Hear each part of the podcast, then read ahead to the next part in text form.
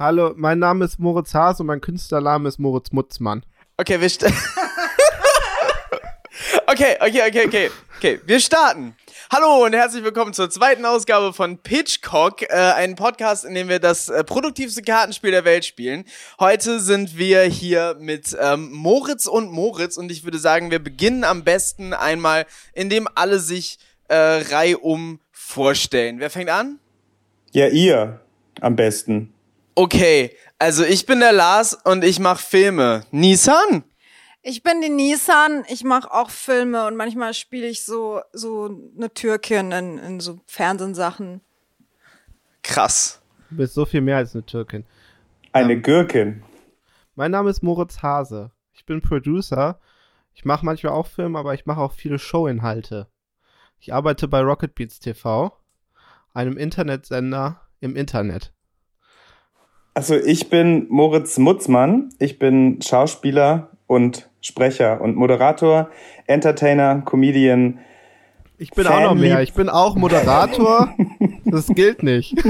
Ja, ich bin auch Musiker Fan, und, Fanliebling und, und, ähm, ein lieber Freund.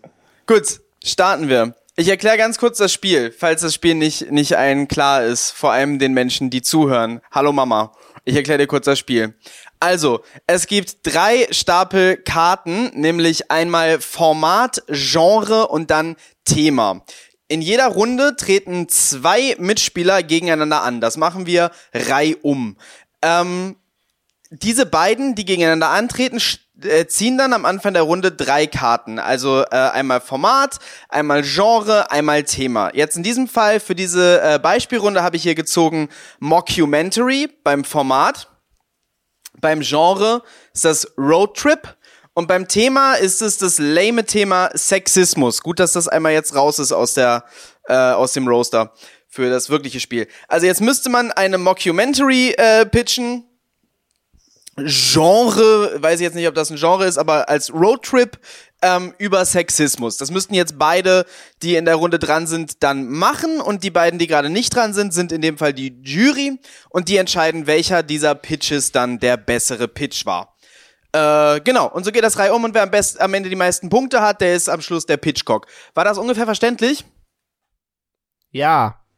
Ja. Äh, ich finde, wir starten mit einer Runde Moritz gegen Moritz. Ja? Geil. Und Nissan und ich sind die Jury. Könnt ihr, warum fangen wir eigentlich an? Wir sind doch die Gäste. Ja, aber ich will dich besiegen. Also ist das, das ist völlig okay. Du Ich Monster. will der bessere Moritz sein. Ja, okay. Das, das wirst du, weiß ich nicht, ob du das schaffst. Ich habe ja Pitchcock noch nie gespielt. Ich auch nicht. In diesem Podcast wird entschieden, wer den Namen Moritz tragen darf.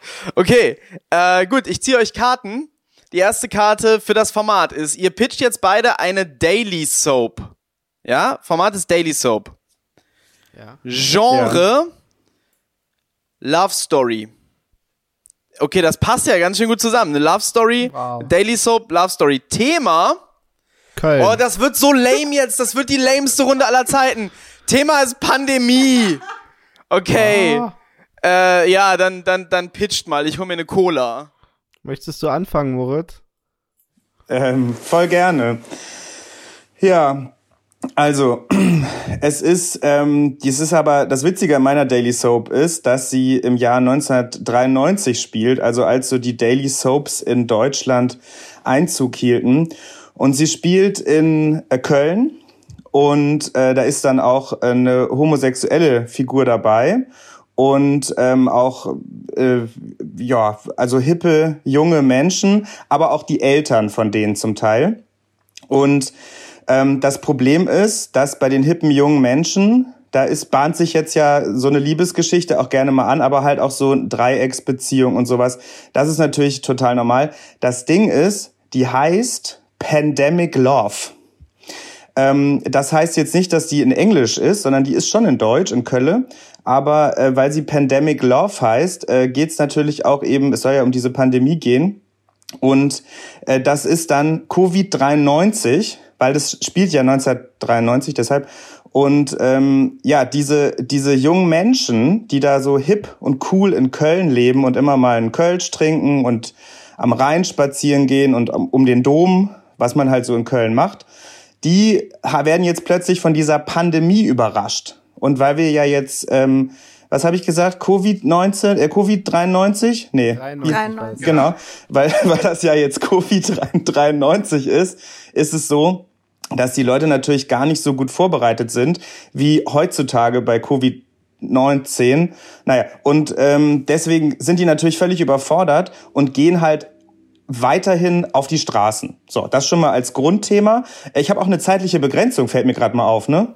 Ja, ich habe vollkommen vergessen, dass wir eine zeitliche Begrenzung von drei Ja. Minuten haben. Aber ich sag mal, du Ich hast ab jetzt noch, noch 30 Sekunden. Was? Nein, also die gehen alle auf die Straße und dann stecken sich halt viele an und viele sterben dann auch vom Hauptcast, werden dann ausgetauscht im Hauptcast durch das medizinische Personal, das durch, anhand von Mundschutz und Isolationsregeln überlebt und auch gerade die Eltern der Protagonisten sterben, sodass sich dann relativ schnell diese Daily Soap in eine utopische ähm, äh, Fantasie entwickelt, die dann äh, 1998 nach fünf Jahren tatsächlich endet, wo dann nur noch zwei der Hauptfiguren, nämlich das Liebespaar dieser Pandemie übrig sind. Das sind Cindy und Sven. Und Cindy und Sven haben dann das Problem, dass sie unfruchtbar ist. Und die beiden steigen dann gemeinsam beim Schokoladenmuseum Ja, okay, in stopp. Köln in den Rhein. Das waren jetzt 45 Sekunden noch. Ja, okay, Phew. cool. Das war der erste Pitch äh, von Pitchcock Nummer zwei. Äh, Moritz Mutzmann hat eine Daily Soap äh, gepitcht, Genre Love Story, Thema Pandemie. So, jetzt kommt Moritz Hase, äh, kontert das Ganze. Drei Minuten laufen ab Ah, Ich konnte das jetzt. nicht ganz. Ich konnte das nicht ganz, denn meine Serie baut mit einem bisschen mehr Budget auf dieser Serie auf und spielt direkt danach. Auch mit Cindy und Sven. äh, die, die beiden, ähm, die beiden sind nämlich jetzt auf der Suche nach der Cure, um wieder die Welt zu bevölkern. Und die Serie heißt Spread the Love. Ähm, die spielt in Berlin, äh, in dem apokalyptischen Berlin. Und ähm, äh, ja, irgendwann finden die diese Liebe und fangen langsam an, die Welt zu bevölkern. Es wird natürlich immer verwirrter und abs absurder, weil äh, die immer mehr Kinder kriegen, die man nicht mehr auseinanderhalten kann. Manche verlassen auch die Serie, manche kommen wieder rein und so weiter. Ähm, ja, und das ist meine Idee. Okay, ähm, gut, also äh, ich fasse nochmal zusammen. Wir haben also zwei Pitches für zwei aufeinander aufbauende äh, Daily Soaps. In der einen Daily Soap geht es darum, wie äh, Covid-93 ein äh, irgendwie äh, tödlicherer, äh, tö tö eine irgendwie tödlichere Version vom Coronavirus 1993 bis 98 die Welt komplett entvölkert, äh, bis nur noch das Paar äh, Cindy und Sven übrig ist. Und dann kommt die äh, zweite Daily Soap, die Fortsetzung, äh, wo es darum geht, wie Cindy und Sven die Welt wieder bevölkern. Kraft ihrer Lenden. Ja, und die Liebe ist in dem Fall sozusagen die Pandemie, die die ganze Welt wieder befällt. Deswegen ja Pandemic Love. Ja, und bei mir Ja. ist Spread the Love. Okay. Pandemic Love und Spread the Love. Ich würde sagen, ihr kriegt äh, von mir jeder einen halben Punkt.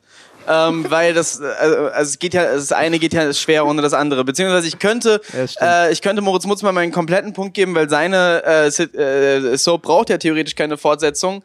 Da willst du doch wissen, wie es weitergeht. Äh, Ja, es wäre ja auch einfach wirklich ein Downer, wenn es einfach damit endet, dass es jetzt keine Menschheit mehr gibt. Also ihr kriegt jeder einen halben Punkt von mir. Nissan? Ich wollte tatsächlich auch ähm, jeder einen halben Punkt geben, aus demselben Grund. Das war jetzt ein bisschen lame, aber ich habe das wirklich so gedacht. Also Moritz gegen Moritz, jeder kriegt einen Punkt. Äh, wunderbar. So, wie machen wir das jetzt? Ähm, jetzt muss quasi äh, ich einmal gegen Nissan und dann muss ich gegen jeden Moritz und Nissan gegen jeden Moritz. Und dann haben wir eine Runde durch. Korrekt? Habe ich das richtig zusammengefasst? Ja. Es sind deine Regeln. Eure Regeln. Ja, ja, ja, die müssen ja auch irgendwo Sinn machen. Deshalb muss man mir da ein bisschen auf die Finger gucken. Gut, ähm, dann ähm, pitch ich jetzt mal gegen, gegen Nissan und ihr entscheidet. Drehen wir das Ganze jetzt einmal um? Ja. Jo. Okay, äh, Nissan, zieh mal. So, das Format ist Podcast. Also wir pitchen jetzt einen Podcast. Oh, da seid ihr richtig schlecht drin. So, Thema. Rassismus. Oh, ein Podcast über Rassismus. Ähm, what? Genre ist Kung Fu. Also, wir pitchen jetzt jeder einen Kung-Fu-Podcast über Rassismus. Und ich bin mal ein Gentleman, Nissan, ich überlasse dir mal den Vortritt.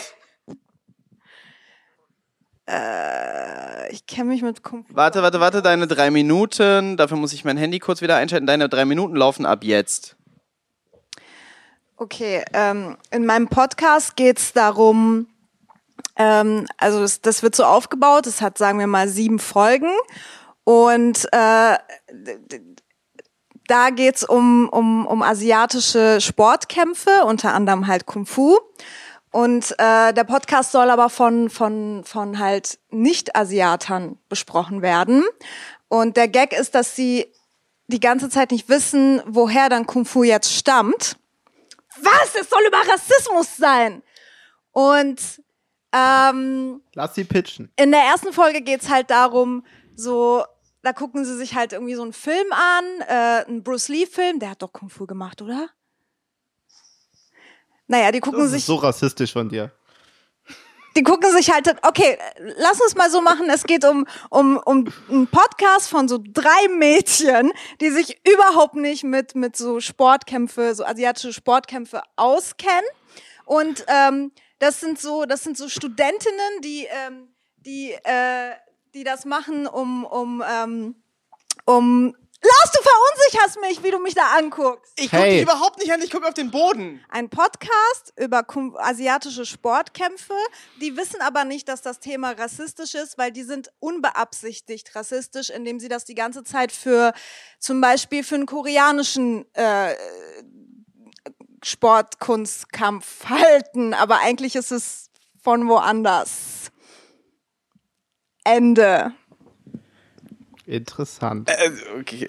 Ich habe das auch versucht, mir zu merken. Okay, okay, so, dann äh, mache ich jetzt mal einen Pitch. Also, äh, ich würde jetzt mal einen Podcast vorschlagen, der natürlich nicht so ein Laberformat ist wie das hier, sondern so ein, so ein, so ein Fortsetzungsgeschichten-Serien-Podcast. Die sind ja gerade überaus äh, populär und bei uns wird dann halt eine Geschichte erzählt über Kung Fu äh, und Rassismus. Und zwar äh, finde ich tatsächlich ganz interessant die Geschichte von Bruce Lee in äh, Hollywood. Das ist ja jetzt gerade in Once Upon a Time in Hollywood auch ein bisschen in die Kritik geraten, wie Tarantino Bruce Lee dargestellt hat, nämlich als irgendwie so einen Idioten, der dann von dem äh, All-American Wife Killer äh, ordentlich aufs Maul kriegt. Geil. Ähm, und in, im Zuge dessen habe ich ein bisschen was gelesen über eben Bruce Lees Karriere in Hollywood und eben gerade seinen äh, Kampf gegen den Rassismus, der ihm da entgegengekommen ist. Und äh, Kung Fu war ja zu seiner Zeit eben noch wesentlich neuer und nicht nur Nissan wusste nicht, was das ist. Ähm, also alles das, was er da, was er da quasi established hat und so weiter, das würde ich mir tatsächlich vielleicht sogar anhören als so ein äh, Radio-Play, Fortsetzungspodcast, eine Serie über das, äh, über, über das Leben von Bruce Lee in Hollywood. Ende meines Pitches. Aber da wurdest du ja jetzt schon ziemlich inspiriert von Nissan, ne? Ich, ich sehe den inhaltlichen Zusammenhang nicht. Damit kann man sich doch inspirieren lassen. Äh, da ich ähm, diesen, diesen Podcast von Lars auch hören würde, würde ich Lars leider einen Punkt geben, Nisan. Du hast, du hast dich zu sehr von Lars verunsichern lassen. Lass dich nicht von Lars verunsichern. Ich habe auf den Boden geguckt. Ja, guck nicht so viel auf den Dankeschön. Boden. Ich glaube, ich würde mir, also mich interessiert wirklich beide Formate, wie bei eigentlich allen Podcasts, gar nicht. Aber ich würde mir auch eher das von Lars anhören, weil es irgendwie einen Sinn ergibt. Ja. Und das von Nissan mit den drei Mädels, die keine Ahnung von gar nichts haben, fand ich auch eher so ein bisschen sexistisch. Und ich dachte, es soll um Rassismus gehen. Deswegen kriegt Lars meinen Punkt. Ja, das ist okay. Wunderbar. So, als Verliererin dieser Runde würde ich sagen, muss Nissan jetzt gegen beide Moritzes. Äh, gegen welchen Moritz pitchst du zuerst, Nissan? Gegen Moritz.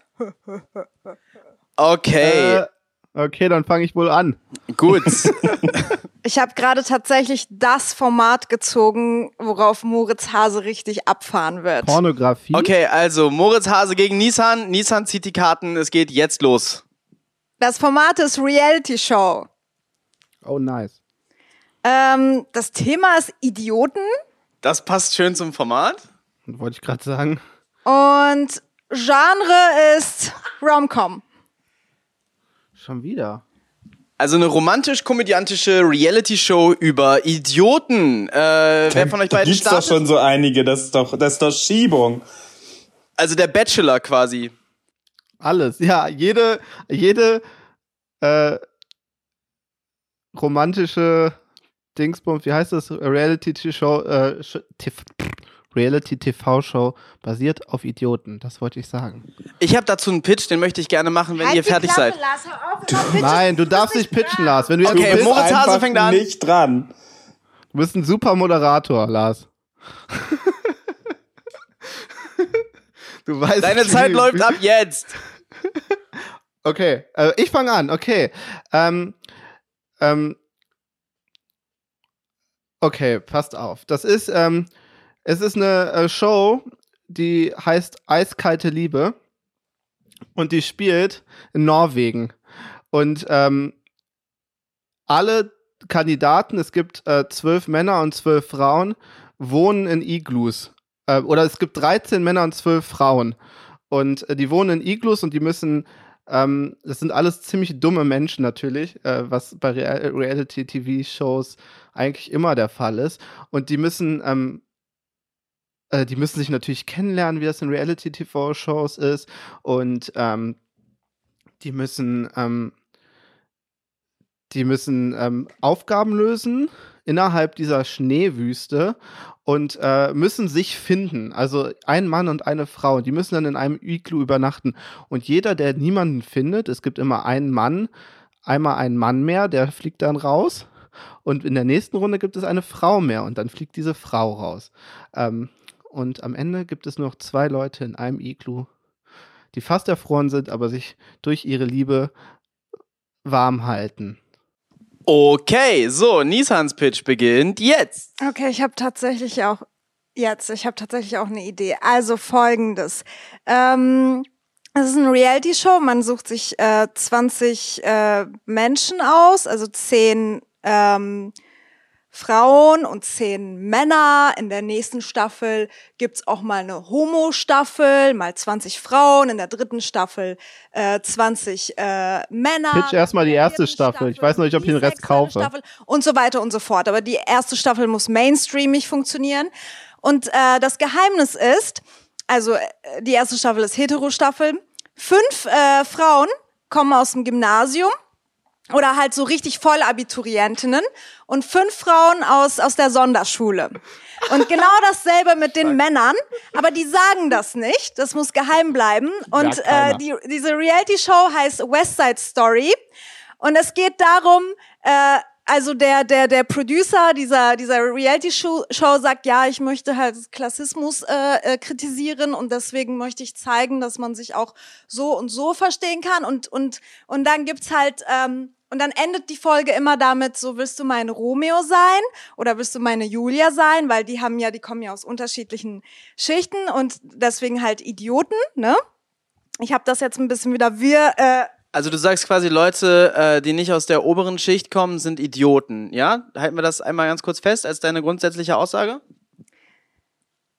Man soll das denken, der Zuschauer soll das denken, der Twist soll sein, manchmal ist es nicht so, oft schon, aber manchmal nicht. Und dann kann es ja auch mal vorkommen, dass, dass jemand zum Beispiel, ich habe noch eine Minute Zeit, dass, äh, dass zum Beispiel ein Romeo irgendwie aus, aus, aus der Unterschicht kommt, aber so voll intelligent ist, das kann dann der Twist sein. Und eine Julia, die aus, äh, habe ich Oberschicht gesagt? Unterschicht meinte ich. Naja, und äh, am Ende äh, finden halt ein Romeo und ein Julia sich und äh, vielleicht sind sie aus, äh, kommen aus unterschiedlichen, ähm, äh, haben unterschiedliche Hintergründe, unterschiedliche Bildungs, äh, Was machst du denn, wenn die, wenn die dann, wenn die großen Finalisten außer beide, beide Abitur haben und für dich damit ja Oberschicht sind?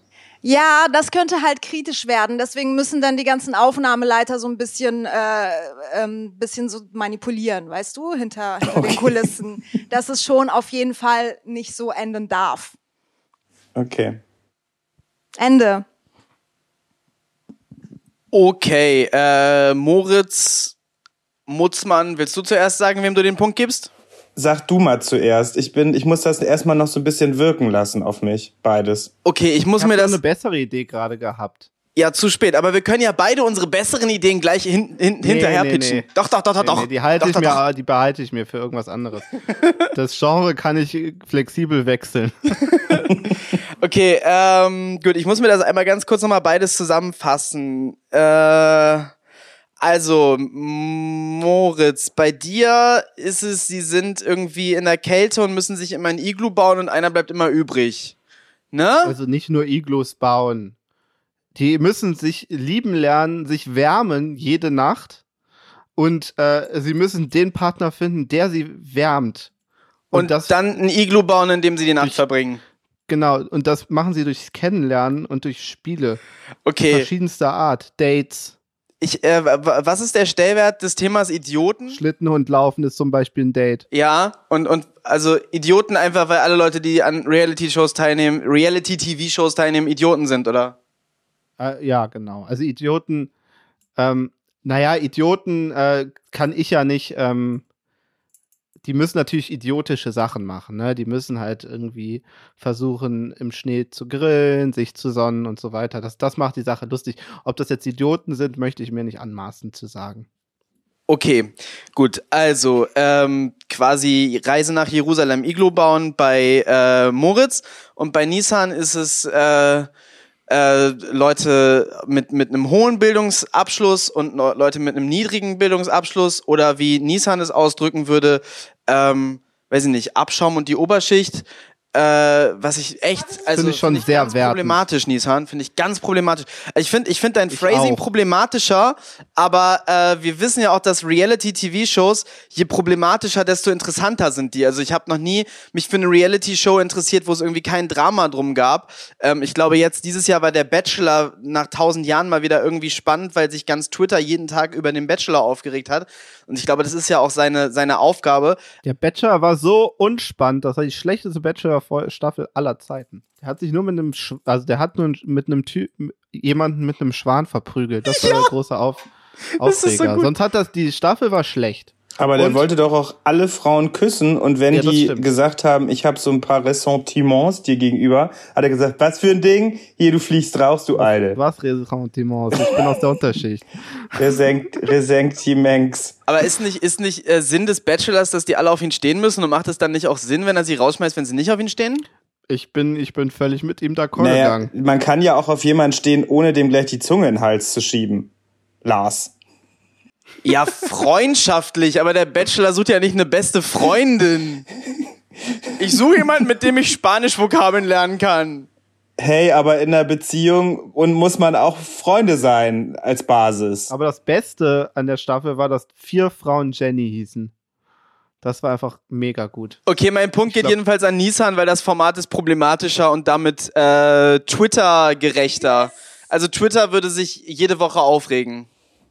Also ich bin so ein bisschen hin und her, schwanke ein bisschen hin und her. Ich habe, ich sehe bei Moritz äh, Podcast-Idee den Comedy-Faktor auch so ein Reality bisschen. Das TV. war ja auch, war ja auch Thema, ne? Romcom. Stimmt, Romcom, ja, Comedy, ja, du hast recht, ja. Und das sehe ich schon. Also ich finde es vor allen Dingen auch natürlich auch problematisch, dass sie dann gezwungen werden, miteinander zu kuscheln nachts, damit sie sich wärmen. Das ist Überlebensinstinkt, wird da getriggert. Also das finde ich schon gar nicht schlecht. Ähm, und ähm, ja, es ist echt schwierig. Ich finde aber Nissans Idee, das kann man halt so ein bisschen aufziehen wie das Model und der Freak. Dann ist es halt so wirklich, dass es ein Rätsel ist und dann kann man vielleicht noch einen Maulwurf reinschleusen und so. Ach verdammt, Nissan kriegt meinen Punkt. Das sind zwei Punkte für Nissan. So, jetzt pitche ich gegen Moritz Mutzmann. Ach du Scheiße. Und dann irgendwie weiter. Ich habe die Runden noch nicht so richtig im Kopf, das ist mir zu mathematisch. Aber okay. Äh, Moritz, ich zieh mal unsere Karten, ja? Ich bitte darum. Format, Webserie mit 10 Minuten Folgen. Das kennen wir doch irgendwo her. Thema, Depression. Äh, Genre, Dark Fantasy. Ach Gott. Okay, Dark, eine Webserie, eine Dark Fantasy Webserie über Depression. Das ist ja richtig scheiße. Das würde ich mir schon von der Beschreibung her nicht angucken. Ähm, ich finde, du fängst an. Möchtest du anfangen? Wer guckt sich eigentlich Webserien an? Das weiß ich auch nicht. Immer wieder kommen so, so, so Männer 50 plus kommen immer an und sagen, Webserien werden jetzt echt das neue Ding für die jungen Leute. Und ich denke immer, das sagt ihr seit 20 Jahren. Das ist noch nicht passiert. Welche jungen Leute kennt ihr? Warum? Naja. Ähm, warum muss ich jetzt anfangen gegen dich? Na egal.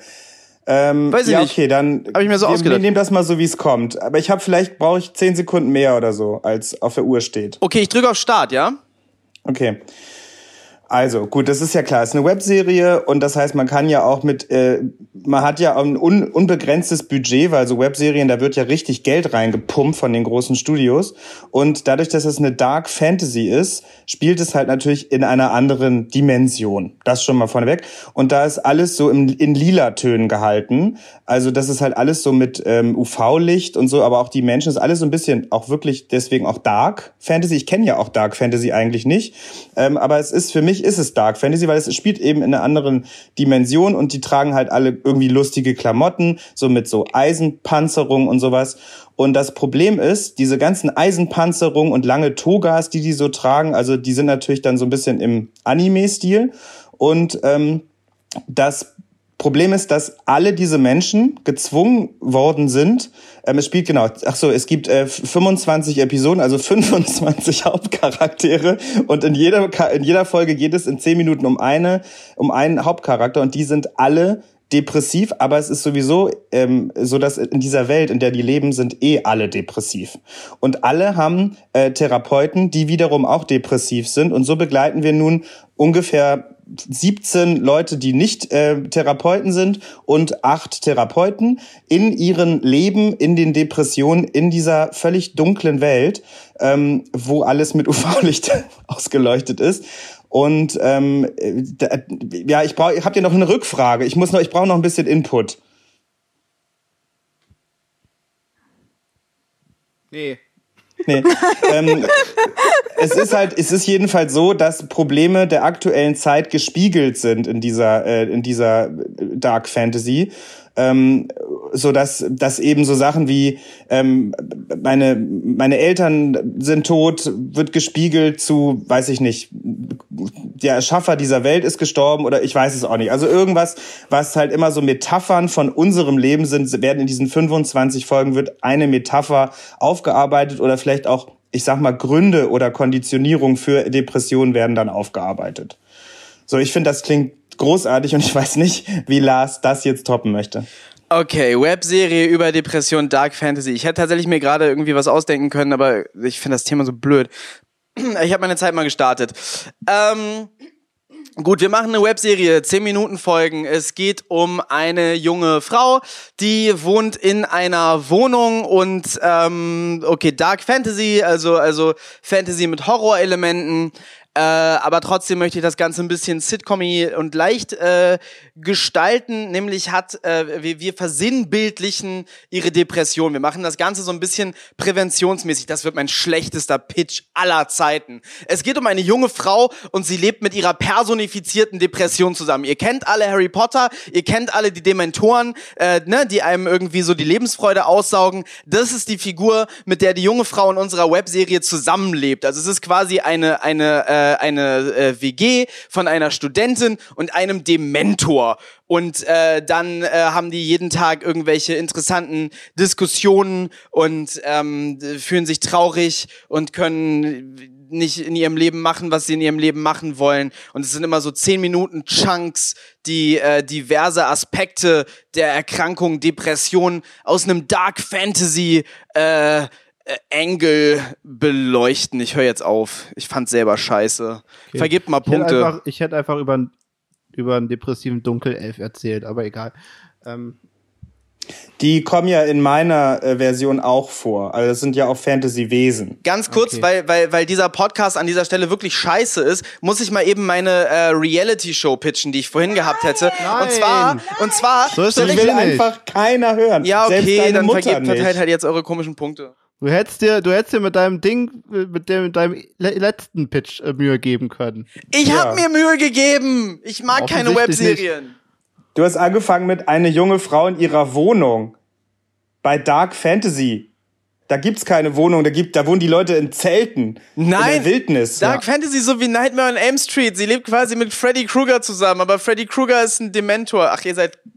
Ja, okay, Ich komm, gebe Moritz Punkte. die Punkte, auch schon, um Lars äh, den Sieg zu verwehren. Also ich gebe auch Moritz meinen Punkt, weil das Ding ist, das ist ja genau, äh, warum es bei mir, bei meinem Podcast auch nicht geklappt, äh, ähm, äh, warum das nicht so gut geklappt hat, weil du musst selber daran glauben und du musst dahinter stehen, wenn du was pitchst und wenn du von Anfang an sagst, das ist scheiße, das ist scheiße, dann, dann lenkt man das auch von sich automatisch ab, weißt du? Ja, ja, ja, auf, okay. Lars zu belehren. So, äh, jetzt äh, pitcht wer gegen wen? Jetzt also ich muss noch Nissan gegen gegen dich Moritz und wir beide. und wir beide noch gegeneinander. Okay, gut. Ähm, dann äh, Nissan gegen Moritz. Ja, aber dann fängt Nissan mal bitte an. Okay, gut. Dann Nissan, zieh mal drei Karten. Okay. Oh Gott. Das Format ist Puppentheater. Okay. Bin mir nicht sicher, ob ich jemals ein Puppentheater war. Oh, Zwangsneurose ist das Thema. Oh Gott. Warte mal, ich muss, äh, okay. Und Genre ist, uh, Historiendrama. Kannst du bitte anfangen? Nein, du fängst du musst an. anfangen. Also Historiendrama. Warte, warte, warte, bevor wir das mit der Stoppuhr machen, was genau ist noch meine Zwangsneurose? Morgen. Also ich schätze, ich, ich, ich, ich denke da jetzt spontan an diese Girls-Folge, wo äh, Hannah sich aus Versehen das eine Trommelfell kaputt macht und am Ende der Folge das andere auch, damit es symmetrisch ist. Bin ich da ungefähr richtig? Ich als Psychologe würde sagen, Also ja. es muss ein Puppentheaterstück sein, so wie Kasperle. ja. Ja. Ne, können auch Animatronics sein oder, oder sowas wie die Dinos. Also das, äh, das Feld des Puppentheaters ist ja sehr weit und kreativ. Das, das solltest du hier nicht so beschränken auf Kasperle. Ne? Da gibt es ganz tolle, auch Avantgarde-Beispiele. Äh, Puppentheater kannst du auch studieren in Deutschland. Puppentheater, Menschen hassen das, wenn man Kasperle dazu sagt. Das ist eine Beschimpfung. Wie, wie, wie, heißt, wie heißt der Typ, der das Brandenburg-Lied gemacht hat? Ihr wisst, ich fühle mich so ausgebrandenburg. Äh, Reinhard Grebe. Reinhard Grebe, glaube ich, der hat, äh, der hat, ich glaube, vielleicht lüge ich jetzt über ihn, aber ich glaube, der hat Puppentheater studiert und der hat bei seinem Vorsprechen an der Hochschule erstmal gesagt, er findet Puppentheater total scheiße und lächerlich. Dann hat er irgendwie eine Flasche und eine Lampe genommen und die durch die Gegend wackeln lassen. Fun Fact über Reinhard Grebe. Ich bin mir nicht sicher, ob das stimmt. Vielleicht stimmt das Mega nicht. Geschichte, mega Geschichte. Ich habe auch langsam das Gefühl, du machst diesen Podcast nur, um Infos zu droppen. ja. Ich glaube, das ist so ein Infowars-Podcast. Ja, genau. Am Ende muss man, wenn man 34 Folgen gehört hat, muss man Lars Meinung haben und sein Fun Fact Wissen über teilen. Corona, Leute. Alles fake.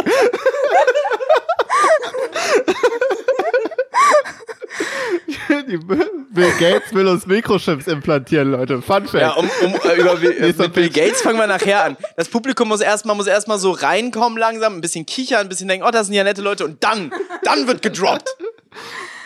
Okay. Okay, ich fange mit meinem Pitch an. Ich habe vielleicht eine Idee.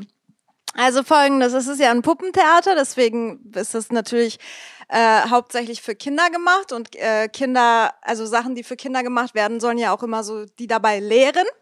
Äh, da das ein Historiendrama ist, habe ich gedacht, man könnte ähm, man könnte den den trojanischen Krieg benutzen und zwar ähm, äh, ist Cassandra die die Wahrsagerin, sie ist die äh, Protagonistin in der Geschichte und äh, bei Cassandra war das ja so, dass also ihr ihr ihr, ihr äh, Gabe war ja so, dass dass dass sie halt die Zukunft äh, sehen konnte. Aber ähm, dafür hat nie irgendjemand ihr geglaubt. Das war ja, also sie, das war ja das, ähm, das äh, die Tragödie daran. Und äh, man könnte sie ja sie so so neurotisch äh, gestalten lassen, dass sie halt, äh, dass es darum geht, dass sie ähm, äh, in der Zeit, wo wo ähm, wo ihre Eltern halt äh, Paris als Baby finden und sie hat so eine Zwangsneurose und sie sagt die ganze Zeit, ihr müsst das Kind töten, ihr müsst das Kind töten. Und und, und dann könnte man halt so verschiedene Timelines und sowas machen. Und äh, also mit den Puppen und äh, jedes Mal, wenn sie halt sieht, was in der Zukunft passiert, irgendwas Schreckliches, versucht sie das zu verhindern. Keiner glaubt ihr das und dann äh, versucht sie aktiv da irgendwie was zu ändern. Und äh, am Ende die Lehre für die Kinder soll sein, dass ähm, dass, dass, dass man aktiv eh nichts ändern kann, dass, dass das Leben scheiße ist und dass, äh, dass Leute sterben und, und Kriege passieren. Und dass, dass man damit seinen Frieden findet, so als, als Kind. Sehr straight vorgetragen, Nissan. Okay, der zweite Pitch. Die Zeit startet jetzt. Das bin ich jetzt, ne? Ja? Ja, du bist das. Okay, also passt auf. Mein, mein Puppentheaterstück spielt zu Zeiten der Französischen Revolution und ist für Kinder und Erwachsene gleichermaßen geeignet, da es die historischen Ereignisse der Französischen Revolution und vor allen Dingen mit einem großen Fokus auf Marie Antoinette äh, zeigt und das eben jedem nahe bringt, warum eigentlich die königliche Familie damals äh, geköpft worden ist und warum diese Revolution stattgefunden hat. Und das Problem ist, ich meine, das, das Schöne ist erstmal zum Thema Puppentheater, das sind natürlich wunderschöne Puppen. Ne? Also Marie Antoinette hat ungefähr in diesem in diesem einstündigen Puppentheater für die ganze Familie äh, zehn Kostümwechsel und hat halt so verschiedene Kleider in verschiedenen Farben aus so hübschen Stoffen, wo dann die ganzen Zuschauer sich sagen, Mensch, toll, wie haben die das in der mikroskopischen Größe hinbekommen und auch wie das glitzert und funkelt. Also diese Pracht vom Königshof und diese Kulissen vom von Versailles, wunder wunderschön und das ist wirklich atemberaubend für jeden, der zuschaut. So, jetzt kommt das Thema Zwangsneurose nämlich dazu, weil Marie Antoinette ist ja eine sehr vielschichtige Persönlichkeit und während die von Nissan da, die Cassandra da immer irgendwas gesagt hat mit, ihr müsst die Kinder was auch immer machen, ähm, läuft äh, Marie Antoinette in diesem Stück kommt sie immer wieder an so einen Punkt, wo sie die Probleme, wenn, wenn so Probleme des Volkes auch durch ihre Leute an sie rangetragen werden, sagt sie nicht nur diesen Satz, ähm, wie das Volk hat Hunger dann so, oder hab kein Brot mehr, dann sollen sie doch Kuchen essen. Nein, sie sagt den Satz äh, ungefähr zehnmal, aber auch noch andere Sätze, die halt immer wieder zeigen, dass sie in ihre Zwangsneurose ist quasi, sie sieht sich nur in dieser Persona der, der Königin und nicht als ähm, als äh, empathisches Wesen, als Frau, als Mutter, als als als als Mensch, sondern nur als ähm, hochgestellte Luxusprinzessin, Bitch.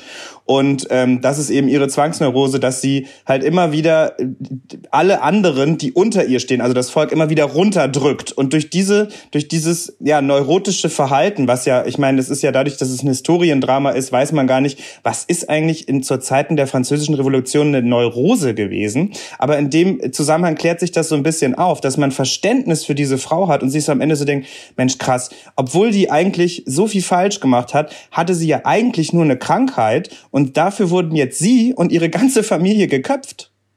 Und das ist am Ende so das, das, was dann bei den Zuschauern übrig bleibt. Tolle, in Puppengröße gemachte Guillotinen, schöne Kostüme, die dann da so alle irgendwie auf diesem Puppenboden liegen. Ähm, und das ist natürlich ein Marionettentheaterstück, falls ich das noch nicht gesagt habe. Also Puppen, Marionetten. Und ähm, ja, am Ende liegen die da alle in ihrem eigenen Blut. Und dann muss man halt natürlich auch in jedem in jeder Aufführung und das ist eine Welttournee mit 365 äh, äh, Aufführungen in zwei Jahren da muss man halt jedes Mal die Kostüme wieder neu waschen und putzen. Und stopp. Genau drei Minuten. Äh, okay, als du angefangen hast, habe ich gedacht, okay, wir haben hier so ein Gegensatzpaar. So einmal äh, düster Cassandra, Troja und man muss sterben, schlimm und düster Puppentheater und dann schön Kostüme, Glitzer, bunt Puppentheater, aber am Ende werden alle geköpft. Und die ganze Bühne ist voller Blut. Für die ganze Familie. Ähm, das, das ist die Realität der französischen Revolution gewesen. Ja, ich find's beides fantastisch. Äh, Moritz, wem gibst du denn deinen Punkt? Äh, ich gebe Moritz den Punkt. Ich fand das, ich will das einfach sehen. Ich will, ich will, ich will diese wunderschönen Kostüme sehen. Das finde ich großartig. Ja, äh, also ich, ich finde ich finde ja Cassandra sehr interessant ähm, und ich glaube, dass das, was, was, was du gepitcht hast, Nisan, dass das produzierbarer ist. Ähm, aber wenn ich rein als Zuschauer gefragt werde, Geld auszugeben für eine Eintrittskarte, dann möchte ich die bunten, glitzernden Marionettenpuppenkostüme sehen, die dann mit Blut vollgespritzt werden, weil äh, alle geköpft werden. Das klingt für mich einfach nach einer wahnsinnig guten Zeit. Ja, das ist okay. Ich habe schon Moritz, ähm, ich habe die Punkte aufgeschrieben. Scheiße, Moritz Mutzmann hat gerade fünf Punkte. Führt, aber sowas von. Okay, äh, Moritz Hase, wir beide jetzt gegeneinander. Soll ich Karten Okay. ziehen? Ja, bitte. Gut. Format, äh, Kinderserie. Okay. Oh Gott. Thema. Thema Rauchen. Eine Kinderserie übers Rauchen. Genre Exploitation. was ist, was ist Kinderexploitation? Kidsploitation. Wenn ihr so, wenn ihr so weitermacht, kommt euer Podcast auf den Index. Moritz, willst du anfangen? Äh, warte, ähm. Also, warte, das ist eine Kinderserie, ne? Ja. Zum Thema. Also ich habe einen Pitch, soll ich einfach starten? Ja, mach mal. Okay. Also, die folgende Kinderserie wird unter Umständen nicht lange ausgestrahlt. Aber sagen wir mal in den 80ern, ja, in den, oder na, in den 70ern hätte sie vielleicht produziert werden können. Wir stellen uns jetzt alle mal vor, wir haben ja vor Augen so den Film-Making-Stil von Tarantino, der ja ganz viel, äh, ganz viel Stichworte nimmt beim Exploitation-Kino. Und deshalb haben wir mittlerweile auch, glaube ich, ein ziemlich definiertes äh, Bild davon, wie, äh, wie, wie das Filmmaking mäßig aussieht. Also dieser, dieser Schnitt, diese äh, wacky Zooms auf die Hauptcharaktere, ne, dieser gelegentliche Bruch der vierten Wand, dann so Schriftzüge und halt diese, diese, ähm, dieser Stil, dass das so, das so äh, na, Filmmaterialmäßig, Filmkornmäßig zu gestalten. Wisst ihr, wie Planet Terror und solche Sachen. Also so ein, so ein 70er Exploitation-Look. Unser, unser Held ist aber ein elfjähriges Kind äh, und äh, der hat, der, der lebt in einer, der lebt in einer, in einer schlechten Nachbarschaft, in so einer richtig schlechten Nachbarschaft, in so einer New York, äh, um den Central Park irgendwo, was weiß ich, was weiß ich, wie, was, was da für Nachbarschaften sind in New York. Ich war da nur einmal. Aber so eine, so eine New Yorker 70er Jahre Nachbarschaft und da wohnen, das machen wir so ein bisschen Sesamstraße-mäßig, ja? Weil das hat nämlich hier Jim Henson äh, mitproduziert. Und da sind lauter so Sesamstraßenartige Muppet-Puppen, aber die sind böse. Und unser elfjähriger Protagonist, der muss sich da immer wieder auch so Kung-Fu-mäßig, kampfmäßig irgendwie gegen die durchsetzen, äh, lernt dabei aber wichtige Lektionen über Freundschaft und am Ende der Folge raucht er immer eine schöne Zigarette mit seinem Papa. Das ist die Serie. Äh, da, macht's, da machen wir vielleicht zehn Folgen von, dann werden wir abgesetzt, weil äh, die Cornflakes-Firma, die das Ganze finanziert, irgendwie mal reingeguckt hat. Aber bis dahin ist das meiner Ansicht Ansicht nach die geilste Kinderserie, die jemals produziert worden ist. Also kleiner elfjähriger Junge in so einer, in so einer Sesamstraße, aber die aber, also in einer, in einer bösen Version von der Sesamstraße, ja, lauter Gangster und böse Leute, denen er ordentlich aufs Maul gibt und hinterher raucht er sich eine schöne Zigarette. Das ist mein Pitch. Bitteschön.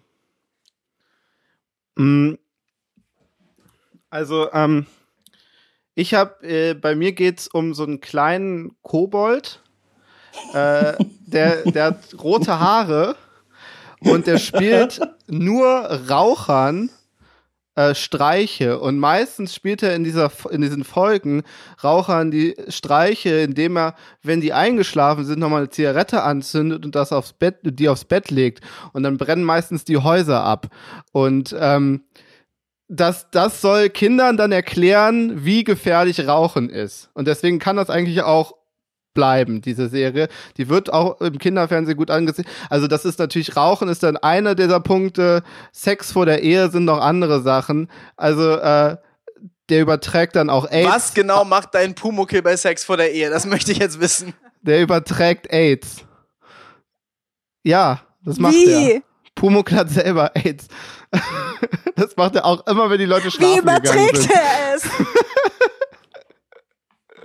ähm, ja, das ist halt ein sehr, sehr äh, gehässiger Pumuckel. Der hat sich halt auch weiterentwickelt. Der macht nicht mehr diese kleinen Kinder, diese blöden, blöden Scherze, weißt du, wo sich jeder an den Kopf fasst. Der, äh, der macht richtige Pranks. so wie bei YouTube. okay. So, warum kriege ich denn jetzt zwei Punkte? Wer möchte denn zuerst begründen? Also, ich muss mal ganz ehrlich sagen, ich finde deine Idee gar nicht schlecht die hat ja auch Potenzial. Ähm, ich glaube, die üblen Gegenden beim Central Park in Manhattan kannst du lange suchen, weil ich glaube, da ist alles ziemlich nicht so übel. Ähm, aber ich muss sagen, ich fand Moritz Idee eigentlich ganz gut, weil das Thema Rauchen in einer Kinderserie so zu verarbeiten, dass es eine Rache an den Rauchern ist, das ist doch genial. Also, dass man sich, dass man den Rauchern Streiche spielt. Ich weiß halt nicht so richtig, die Exploitation-Nummer habe ich da ja, nicht doch, mehr so richtig. Das ist halt einfach sehr brutal. Also, also sehr Und der heißt Prankmuckel. Prankmuckel. Bitte also keinen Punkt für AIDS-Pumuckel. Ich, ich muss wirklich sagen, dass äh, Moritz da doch leider, also Lars, es tut mir auch wirklich ein bisschen leid, aber der kriegt meinen Punkt. Das ist wirklich eine gute Idee, verdammt. Dankeschön. Du willst einfach nur deinen Vorsprung ausbauen, Moritz, du kleiner Stratege. Nein, aber Nissan, bitte stimm mir doch bei, äh, dass, also, dass nein. Moritz Idee gut ist. Ich habe ein bisschen Angst für später, aber ich wollte tatsächlich auch Moritz meinen Punkt geben, weil ich, ich kann mir das halt auch einfach besser vorstellen, dass das provo äh, provoziert, äh, produziert wird, weil das einfach so. Im Ernst, AIDS Pumuckel. Pumuckel, Lisan wie er durch die. Gegend geht und AIDS Leute ist- mit, ist und eine Leute verloren mit seinem gegangene AIDS-Penis raped, damit die auch AIDS, da- das ist, das ist, was ihr sagt, was wahrscheinlich produziert wird. Im Kinderkanal. Nein, ich hast- muss ganz ehrlich sagen, bei dem AIDS-Thema habe ich so ein bisschen auf Durchzug geschaltet, Ja, ja. weil das ist, das war mir zu In kontrovers. erster ich Linie hab, geht's um Rauchen. In Ich war erster quasi, genau. also ich war Haus quasi- verbrennen, Pumuckel. ich war wie so ein Produzent, der halt so am Anfang sagt, ja, geile Idee, machen wir. Und dann habe ich so ein bisschen abgeschaltet beim Thema AIDS, habe ich so gedacht, nee, nee, das streichen wir dann alles raus ab Folge drei. Aber das mit dem Rauchen fand ich gut. Du kriegst meinen Punkt. Das war einfach so eine misslungene Folge, die AIDS-Folge. Aber ansonsten, sorry. ihr seid Folge. richtig scheiße, alle. Ja, ich habe meinen Punkt auch Moritz gegeben. Dankeschön. Ja, okay, ich merke mir das. Wie steht's Ich habe meinen jetzt? Punkt auch schon mal dir gegeben, Lars. Es ist ja hier ein demokratisches Spiel. Es geht doch Sag gar mal den nicht um Spielstand. irgendwas. Äh, Moritz Mutzmann führt. Das ist nicht der Spielstand. Das war, Okay, das Mo war- warte, dann sage ich den Spielstand. Moritz Mutzmann hat fünf Punkte, Moritz Hase hat drei Punkte, ich habe zwei Punkte, Nissan hat auch zwei Punkte. So sagt man den Spielstand. Ja, aber ja, ich, ich wollte nicht zugeben, dass wir die letzte Aber die Information, dass ich führe, ist schon sehr wichtig. Wie geht's weiter? Okay, Moritz gegen Moritz. Ich ziehe für euch Karten. Ein Rollenspiel. Über Tinder. Aus dem Genre Slasher. Rollenspiel? Wir müssen ganz kurz mal festlegen, Rollenspiel, ich glaube, damit ist gemeint sowas wie D&D. Richtig, Nissan? Was? Rollenspiel, damit ist sowas wie Dungeons and Dragons gemeint? Ja, das ist das einzige Rollenspiel, das ich kenne. Oder Ja, Computerrollenspiel? von Community, sonst kenne ich das. Nee, also Computer, Computerspiel hat man als eigenes Format. Also davon ist dann, da ist dann so ein Tabletop-Rollenspiel gemeint. Also ein Tabletop-Rollenspiel, Thema Tinder, Genre, Oder Pen, Slasher. Tabletop oder Pen and Paper. Pen and Paper. Äh, was ich weiß ich, besser. ihr Nerds, ihr wisst besser, was das ist. So ein Rollenspiel. Ihr könnt euch da selber entscheiden, ob Pen and Paper oder Tabletop. Rollenspiel ist groß gefasst, da können wir auch Computerrollenspiele nehmen und alles Mögliche. Okay, dann macht ihr das. Rollenspiel, Tinder, Slasher. Aber ich finde, nee, ich finde, ich finde kein Computerspiel, weil Computerspiel ist ein eigenes Ding. Also eine eigene Karte, meine ich. Ist ja, das ist ja ein bisschen, also weißt du, ihr habt alle Unterkategorien von, von Filmen und dann habt ihr Computerspiel. Das Ja, ist sorry. gemein. Ähm, Wir sind ignorant. Ja. Ähm, also. Das ist ein, äh, es ist, äh, ist ein Rollenspiel äh, mit Brettspielelementen. Äh, und äh, du musst dir einen möglichst blutrünstigen Charakter erstellen mit möglichst äh, blutrünstigen Neigungen, äh, Fantasien ähm, und ähm, ja, ähm, Mordarten. Und damit ziehst du dann immer wieder neue Tinder-Charaktere, die vom Spielleiter gespielt werden. Und die musst du durch Würfeln davon überzeugen, mit dir auf ein Date zu gehen. Ähm, aber diese Tinder, diese Charaktere haben natürlich auch Attribute. Also manche haben dann zum Beispiel eine Waffe dabei, dann kannst du deine, dann kannst du erwürgen nicht machen, weil du bist zu nah dran. Dann musst du halt vielleicht mit einem Scharfschützengewehr die Person umbringen und so weiter. Aber sobald du die Person ähm, durch Würfeln, also durch deine Attribute, die du hast, ähm, dazu überzeugt hast, auf ein Date zu gehen, ist die nächste Phase des Spiels, dass du die umbringen musst. Und das wird dann natürlich wieder durch Würfeln entschieden, ob deine, ähm, ob deine, ähm, deine Tötungsfähigkeiten äh, gut genug sind, um diesen Tinder-Charakter, den du äh, datest gerade, umzubringen. Wenn das nicht passiert, wenn du den nicht schaffst umzubringen und der Tinder-Charakter flüchtet, wirst du natürlich festgenommen und Serienmörder verurteilt und verlierst das Spiel. Alle anderen Serienmörder, die bei, Tin bei diesem Tinder-Spiel noch dabei sind, dürfen natürlich weiter mit dem Spielleiter darum spielen, der beste Serienmörder der Welt zu werden. Okay, also Serienmörder-Brettspiel. Ja, also, ja. Rollenbrettspiel, beides. Gut, Moritz Mutzmann, wie konterst du das? Also, ich habe mir Folgendes überlegt. Es ist natürlich sehr ähnlich, aber gut, es ist, es ist alles ein Rollenspiel. Es geht um Tinder und es ist ein Slasher-Thema ähm, oder Genre. Also es ist ein bisschen wie Traumtelefon damals. Es ist quasi eine App, die du dir runterlädst für 15,49 Euro. Die lädst du dir auf dein Smartphone und dazu musst du dir ein Companion Book für 19,90 Euro kaufen. Also hast du schon mal fast 40 Euro in der Tasche. Dazu kannst du dann auch noch, bei diesem Companion Book ist eben auch tatsächlich ein Brettspiel dabei. Also so ein Brett, wo man dieses, diese, das Handy dann drauflegt mit der App. So, passt auf. Und in dieser App, das ist quasi ein eigen konstruiertes Tinder, aber eben mit tollen Boys und hippen Girls, aber halt leider auch mit absoluten Psychopathen, die eben auch schon äh, straffällig geworden sind.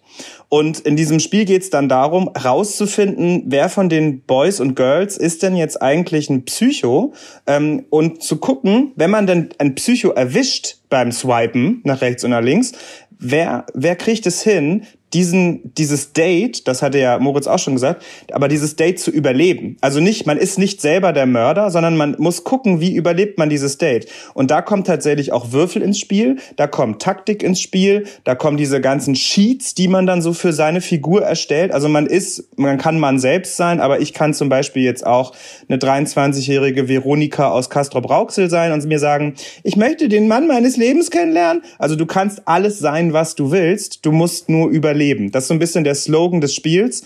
Und es geht halt wirklich darum zu überleben und zu gucken, hey, wenn ich jetzt, wenn ich jetzt, wenn der mich jetzt ähm, in, zum Italiener einlädt, macht er das, weil er das Essen gerne mag, oder macht er das, weil seine Mafia-Familie äh, auf der Toilette auflauert und mir dann von unten irgendwo reinschießt. Also das sind so Sachen, da muss man halt immer so ein bisschen Taktik machen. Das, den Spielleiter gibt es nicht. Das ist alles die App und das Handy liegt eben in der Mitte vom Spielbrett und gibt einem Anweisungen. Das ist so ein bisschen dann auch wie Jumanji manchmal. Da kommt dann irgendwie so eine Anweisung, du musst dir jetzt dein Höschen ausziehen oder sowas. Das musst du dann nicht in echt machen, aber das macht dann deine Figur im Spiel.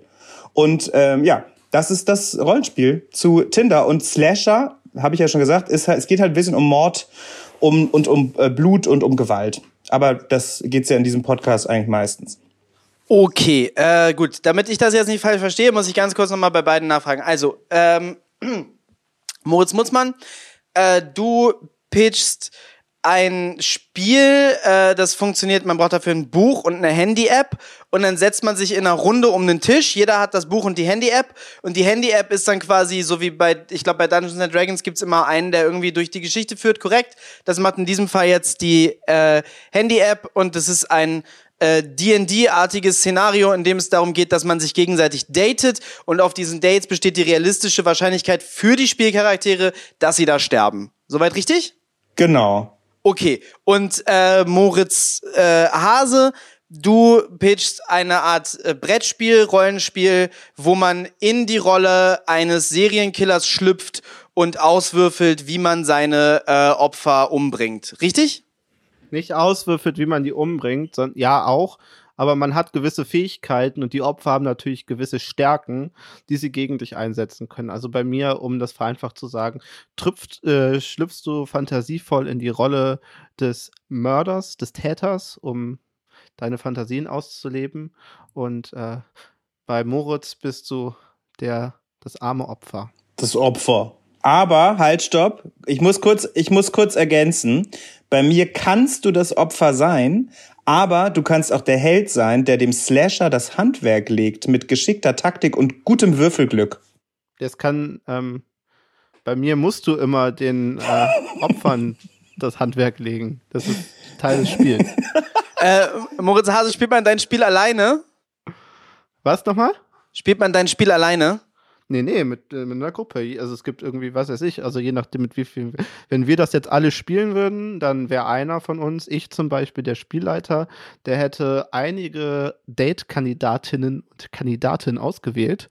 Ähm, und, oder beziehungsweise äh, beschrieben und ihr seid alle Mörder und hättet euch einen Charakterbogen erstellt mit euren Mördereigenschaften und euren Kings und so weiter, ähm, die Mörder halt gerne haben was weiß ich, so ausbluten lassen, langkalibrige Waffen, großkalibrige Waffen und so weiter. Und äh, die würden dann gegen meine, ähm, meine Charakter an, antreten, beziehungsweise mit uns, mit mir auf ein Date gehen, mit meinen Charakteren, meinen Tinder-Charakteren auf ein Date gehen. Und ähm, dann müsstest du natürlich den passenden Ort auswählen. Wo ist das Date, damit du die Person auch umbringen kannst und so. Okay, also es ist quasi schon wieder zwei Seiten. Das ist eigentlich. Hitman. Ja, okay. Ähm, hm. Ja, Nissan, ich finde beide Spiele doof. Wem gibst du denn deinen Punkt? Ich finde auch beide Spiele doof, weil S- Slasher ist, glaube ich, ähm, nicht so meins, aber ich würde lieber ähm, das spielen, dass ich die ganzen Psychopathen, dass ich gegen die kämpfe und die töte, als dass ich der Psychopath bin. Also würde ich Moritz Mutzmann meinen Punkt geben. Ich gebe Moritz Hase meinen Punkt, weil das Spiel schien mir jetzt gegen Ende ein bisschen, äh, bisschen ausformulierter, durchdachter. Jetzt mal unabhängig von dem moralischen Urteil, das äh, Nissan hier fällen möchte. Nein, es ging mir schwierig. überhaupt nicht ums Moral. Es ging mir darum, dass, dass mich das überhaupt, das, das würde mir überhaupt nichts geben, äh, wenn ich irgendwelche Mädchen zerhacken würde. Aber es würde mir schon was geben, wenn ich irgendwelche Mörder ja versuchen Punkte würde dafür. zu köpfen. Du kriegst ja Punkte dafür, wenn du Mädchen zerhackst. Und mit Punkten gewinnt man am Ende. Ist doch nicht Aber schlecht. ich würde ja auch bei, bei äh, Mutzmanns Spiel auch Punkte kriegen. Würdest du, egal, egal, egal. Punkte sind verteilt, Runde ist durch. Äh, Nissan und ich pitchen jetzt gegeneinander. Nissan, zieh mal für uns. Oh yay. Okay, das Format ist eine Kunstausstellung. Thema ist Universität. Das ist boring. Genre ist Soft Fantasy. Was ist denn, was, was ist das, was ist der Unterschied zwischen Fantasy und Soft Fantasy? Nee, zwischen Hard Fantasy und Soft Fantasy. Ich weiß gar nicht genau, ob das jetzt eine richtige offizielle Einteilung ist. Damit ist auf jeden Fall gemeint, dass es, ich glaube, es gibt eher Hard Sci-Fi und Soft Sci-Fi. Egal. High und Low, High und Low Sci-Fi gibt's. So, jetzt, jetzt darf, jetzt darf mal ganz kurz kein Nerd mich auf irgendwas festnageln. Was hier gemeint ist, ist die Unterscheidung zwischen äh, High Fantasy, das weiß ich, ist auf jeden Fall äh, Fantasy, die komplett in einer erdachten Welt spielt, so wie Game of Thrones, Herr der Ringe und so weiter. Ich weiß nicht, ob doch, doch, doch, doch, doch, schüttel den Kopf nicht. Nein. Weil das andere ist nämlich so wie Harry Potter. Es geht aus der echt, es gibt die echte Welt und die hat fantastische Elemente. Wir können das Meiner auch gerne bei Meinung nach- Wikipedia nachgucken. Ist High Fantasy, äh, wenn es ganz viele Zauberer, Elfen, Ghule und bla bla. Und Low Fantasy ist sowas wie Game of Thrones, wo wenig Zauberei und so weiter ist. Nee, nee, nee, die Unterscheidung ist auf jeden Fall komplette eigene Welt gegen äh, echte Welt mit Fantasy-Elementen. Okay, was Also jetzt, es ist quasi sowas wie, ich kenne diese 80er Jahre Serie Die Schöne und das Biest, dieses ist doch wahrscheinlich so Soft Fantasy mäßig. Weißt du, oder wer die nicht? geschrieben hat? Das, das war Soft Porn. George R. R. Martin hat, die, hat diese 80er-Serie Die Schöne und das Biest geschrieben. Womit wir wieder bei Game of Thrones sind. Die soll ja auch gut sein, aber das ist ja so ein, so ein Klassiker und das würde ich immer in Soft Fantasy einordnen. Also echte Welt plus magische Elemente, das machen wir jetzt. Genau. Also eine Kunstausstellung äh, über die Universität mit echter Welt und magischen Elementen. Äh, warte, warte, warte, ich, ich würde direkt mal anfangen. Äh, dafür dafür stelle ich mir ganz kurz die Gab's da Stoppuhr. nicht diesen ekligen Kannibalenfilm jetzt auch, der auch irgendwie im Uni, naja. Okay, meins wird ganz süß. Pass auf. Und die Zeit startet jetzt. Äh, was ich pitche, ist eine Kunstausstellung und zwar Fotos. Ähm, da, äh, also wir, äh, äh, da sind Fotos gemacht worden von, sagen wir mal, einer Studentin, ist mir eigentlich relativ egal, wer die Fotos gemacht hat, von der Universität. Und zwar so eine Uni wie Cambridge oder meinetwegen auch, äh, wo ich studiere, die Ruhrakademie, so eine Akademie, Kunsthochschule oder Universität, die sich in so alter, äh, so einem altertümlichen Gebäude befindet. Oh, warte, warte, warte, ich, ich erweitere das. Nee, es sind mehrere Fotos von mehreren Studenten an mehreren verschiedenen Unis, die auch verschieden aussehen. Wir haben auch verschiedene Architektur vor uns, ja? Es gibt so Cambridge mit so Ritterburgenarchitektur, es gibt Bochum, was einfach so ein deprimierendes Betonraumschiff ist. So, so weit ist das, ist das Spektrum, ist die Spannbreite von verschiedenen Unis und wie sie aussehen, ja? Und die werden jetzt fotografiert, äh, deren Interiors und Exteriors werden fotografiert. Wir haben da die Bilder von diesen Unis und diesen verschiedenen Architekturen. Und dann ist nämlich jemand gegangen und hat in diese Bilder, äh, in, in diese Fotos von der, von der Uni so richtig geil, so äh, richtig schöner Fantasy-Illustrationsstyle, jeweils fantastische Elemente mit reingemalt. Ob das jetzt an der Uni Bochum irgendwie ein Geist ist, der da rumspukt, da ist es natürlich alles ein bisschen düsterer. Oder an so einer Schlossuni irgendwelche Elfen sind, die da rumfliegen. Man kann so richtig so suchbildermäßig, so wie äh, in, der, in, der, in der Bilderbuchreihe Patterson und Findus, sich so die einzelnen Bilder angucken angucken und da lauter so kleine geile Details drin entdecken, die jemand da reingemalt hat. Und das ist die Kunstausstellung, da sind hunderte solche Bilder, verschiedenste Unis und dabei wird auch so ein bisschen ausgestellt, so was es da so für verschiedene äh, Gebäude und Atmosphären gibt in Deutschland, wo man so studieren kann. Das war mein Pitch. Isan.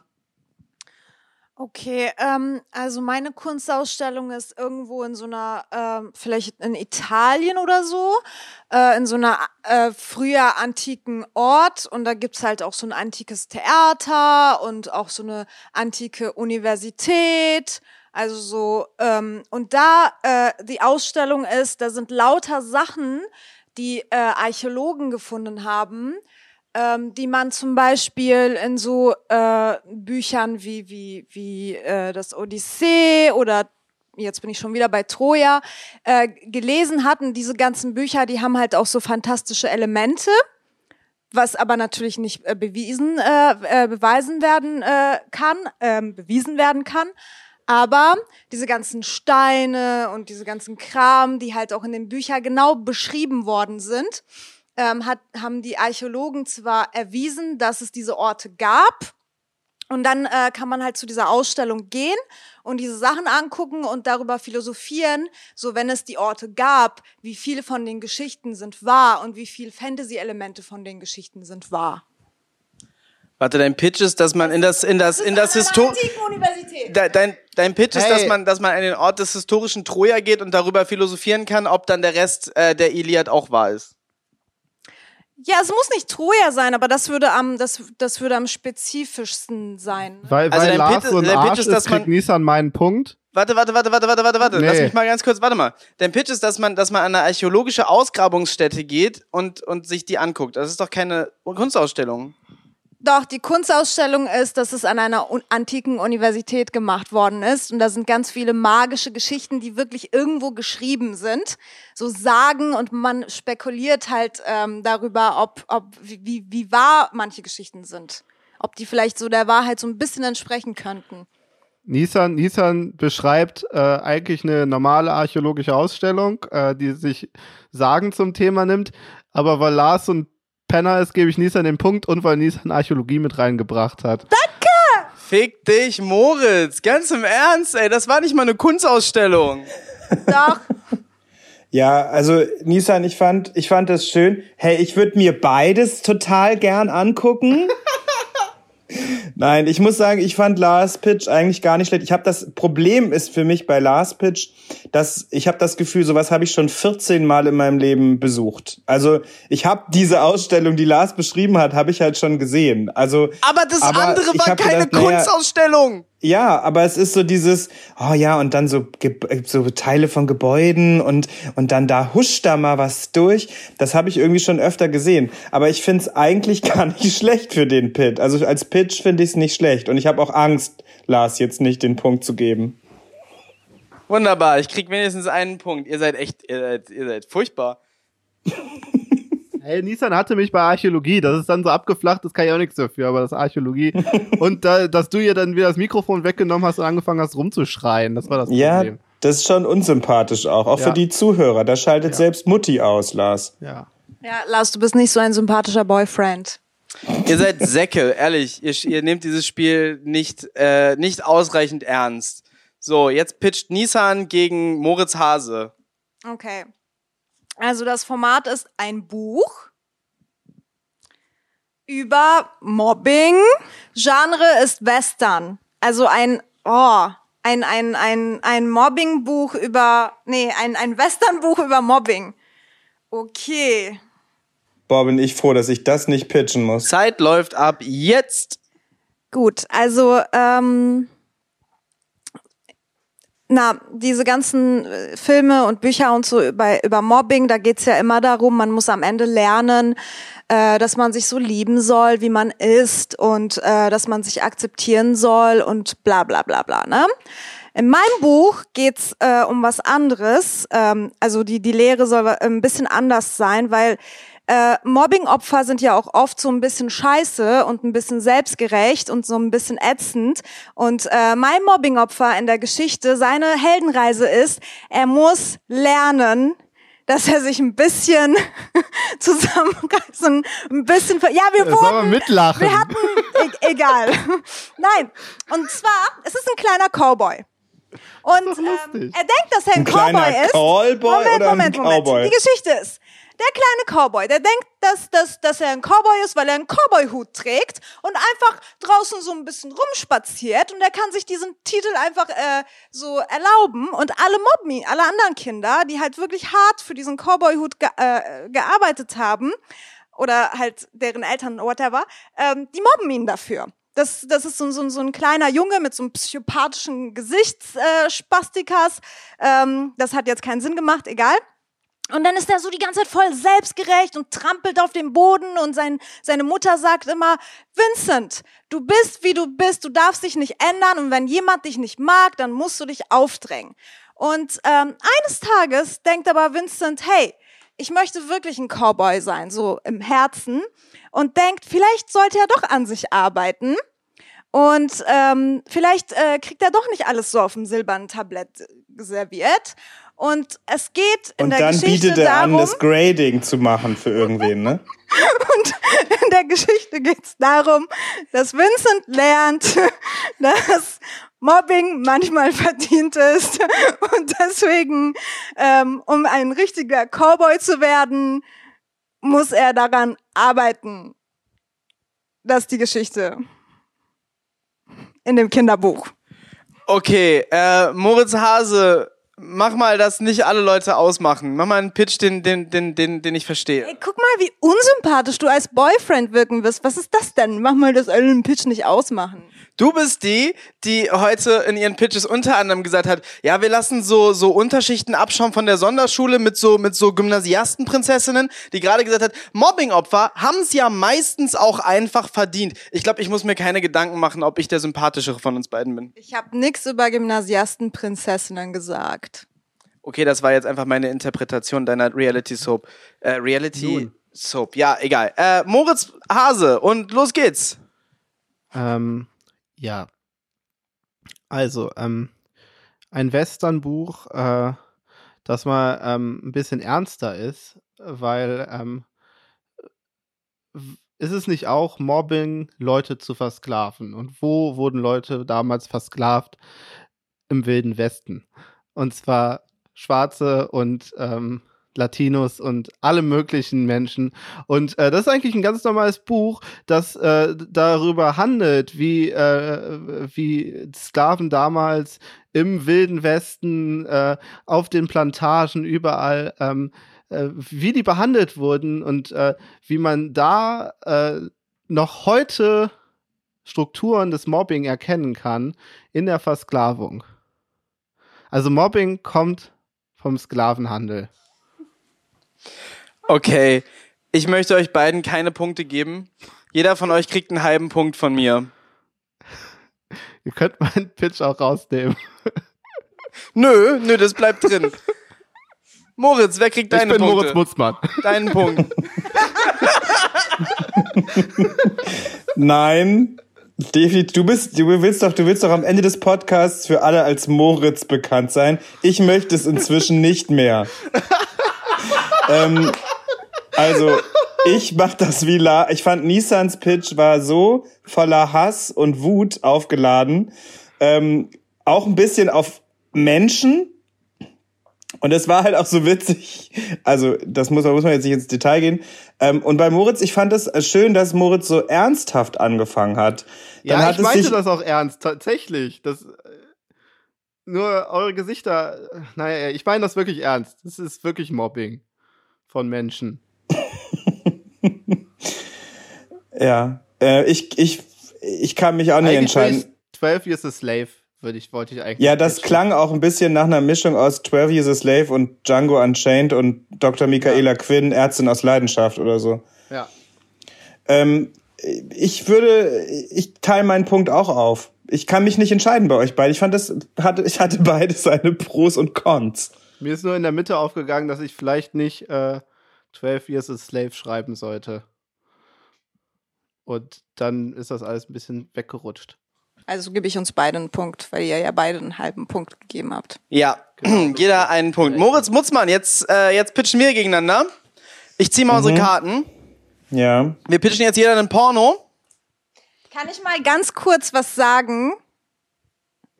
Lars hat die wenigsten Punkte. Wir pitchen jetzt jeder einen Porno. Porno über das Thema Zauberei. Äh, Genre Superheldenfilm.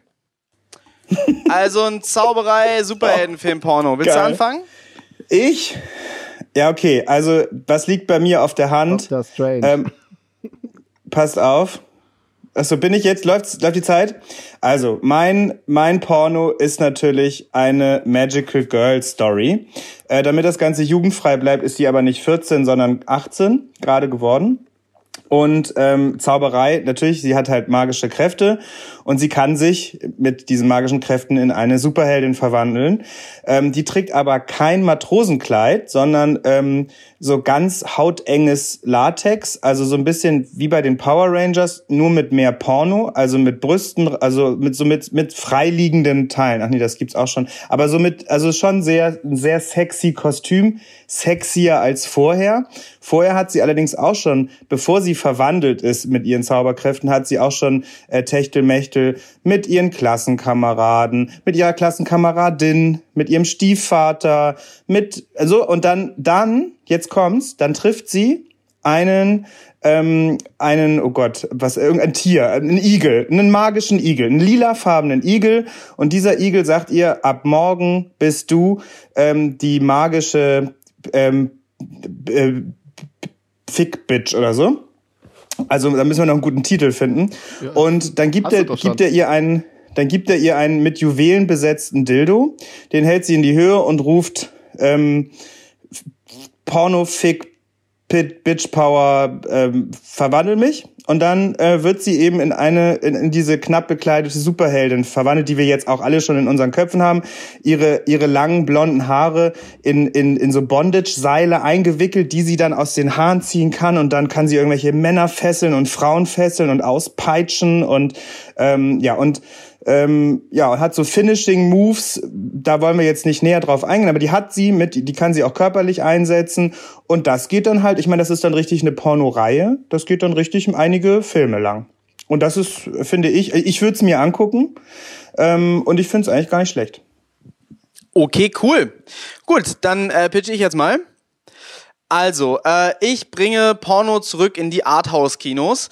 Ähm, das Ganze, die Produktionsgeschichte des folgenden Filmes war so, ähm, da wollte eigentlich eine Pornoproduktionsfirma relativ Standard, die wollten eine Pornoparodie haben von Doctor Strange, ja?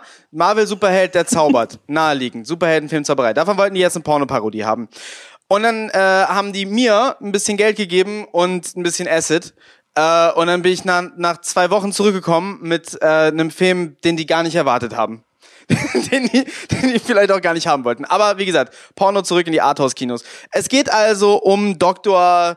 Ähm, oh, was weiß ich, Dr. Dr. Cock. Dr. Cock, ähm, der kann eben wie Dr. Strange, er, er, er beschäftigt sich mit Okkultismus, ja, mit, mit, mit okkulten Schriften, mit, mit äh, Satanismus, antiken Religionen und der kann mit seinen Ritualen Tore zu anderen Dimensionen äh, öffnen, in die er dann äh, reist. Ganz wie Dr. Strange, nur anders als Dr. Strange hat Dr. Cock äh, in diesen Dimensionen äh, eher Abenteuer sexueller Natur. Und zwar mit den verschiedensten Wesen. Ja, also wenn wir sagen, äh, in Porno ist mittlerweile alles okay, wir pushen nochmal die Boundaries. Ja, äh, die, die, die Japaner mit ihrem Tentacle-Porn, die sind unkreativ dagegen. Was Dr. Cock alles fickt, Leute, das ist jenseits der menschlichen Vorstellungskraft. Wenn H.P. Lovecraft geschrieben hat, äh, irgendwie von wegen, ja, ein, ein Gräuel, das äh, den menschlichen Verstand sprengt, genau da steckt Dr. Cock seinen Ko Dr. Cock rein. So. Und das geht, äh, und das ist halt ein einziger psychedelischer Acid-Trip mit richtig viel Sex, Leute. Mhm. Schade, du hättest gar nicht so weit ausholen müssen, Lars. Du hättest einfach Doctor Strange nehmen müssen und der hätte diese Tore aber nur so ganz klein gemacht, seinen Penis nur da durchgesteckt. Dann wäre so ein interdimensionales Glory Hole gewesen. Das, das hätte eigentlich gereicht als Pitch. So, so fängt es auf jeden Fall an. Warte, das ist gut. Interdimensionales Glory Hole ist sein Anfang und von da aus will er weiter und mehr. Ja, okay, ich gebe Lars die Punkte. Also ich gebe Moritz den Punkt, weil das, das klingt ähm, mehr nach äh, ein Porno, was sich ein Mädchen angucken würde. Ein, ein Ficky-Mickey-Bitch Superpower, die äh, die ganze Zeit glitzert und, und irgendwelche Wesen fickt. Unter anderem ihren Stiefvater. Ja, und sehr sexy ist. Und was ja, was ja, was man, Ich hatte noch nie einen Stiefvater, deswegen. was man ja auch machen könnte, ist ein ähm, Crossover. Stimmt! Ja, auf jeden Fall. Okay, so. Äh, jetzt muss Nissan äh, theoretisch pitchen gegen wen? Äh, ich habe eben gegen Moritz Hase gepitcht. Also Moritz Mutzmann Ja, nochmal. Okay. Bist du bereit? Ja. Nissan muss dann anfangen. Nissan, dann zieh doch mal für euch beide die Karten für die nächste Runde. Warte mal, so, so, so, so, so, dann ziehe ich jetzt mal. Also das Format ist 40 Minuten Dramaserie, also sowas wie so alles, was man früher geguckt hat. Grey's Anatomy. Das Thema ist, Gilmore Girls. das Thema ist Fußfetischismus. Mhm. Und Genre ist Komödie. Na, wenigstens das. Eine Dramaserie, das Komödie ist. Möchtest du anfangen, Moritz? Nee, du darfst. Ich habe ja gerade den Porno noch im Kopf. Oh, damn. Okay, ähm. Also es geht um, ähm, um eine, die, wie, wie nennt man das beruflich, die macht, ähm, also Pediküre bei Leuten, wie nennt man das? Halt so ein Nageldesigner, so eine alte Frau und so Fußpflege macht sie.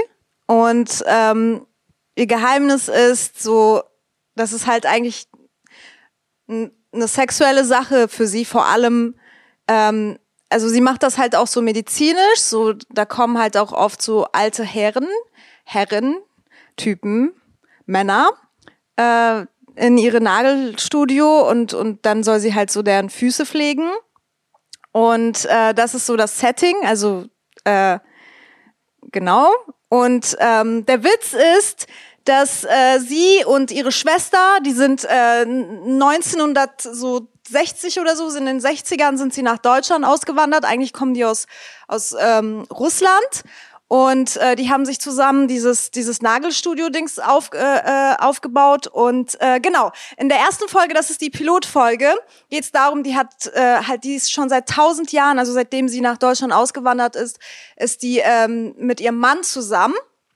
Und ähm, irgendwie merkt sie, da- das ist, das, das, sie hat die ganze Zeit eine Lüge gelebt. Das, das ist nicht ähm, ihr Ding. Und ähm, sie muss ehrlich zu sich und zu ihrer Sexualität sein. Und dann äh, ist die Pilotfolge, dass, dass die halt sich scheiden lässt. Und deswegen ist das auch ein Drama. Und die erste Staffel ist so ein bisschen aufgebaut wie Kramer versus Kramer, dass, dass, dass es so eine Scheidungsdrama ist.